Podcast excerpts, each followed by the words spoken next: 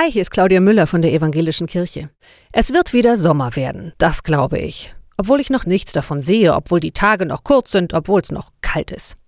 Es wird wieder Sommer werden. Das ist ein Glaubenssatz. Und keiner von euch wird bei dieser Aussage den Kopf schütteln. Keiner wird sagen, die Müller spinnt, die glaubt, dass es wieder Sommer wird.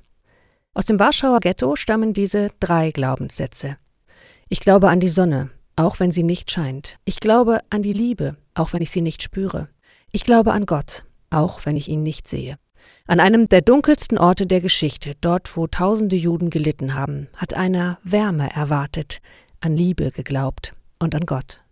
Den Sommer sehe ich noch nicht, rieche ich noch nicht, und ich glaube trotzdem, dass der Sommer kommt. Gott sehe ich auch nicht, rieche ich nicht, und will trotzdem glauben. Gott ist da, ist jedem Menschen nah, und Gott hat gute Ideen für das Leben. Bleibt behütet.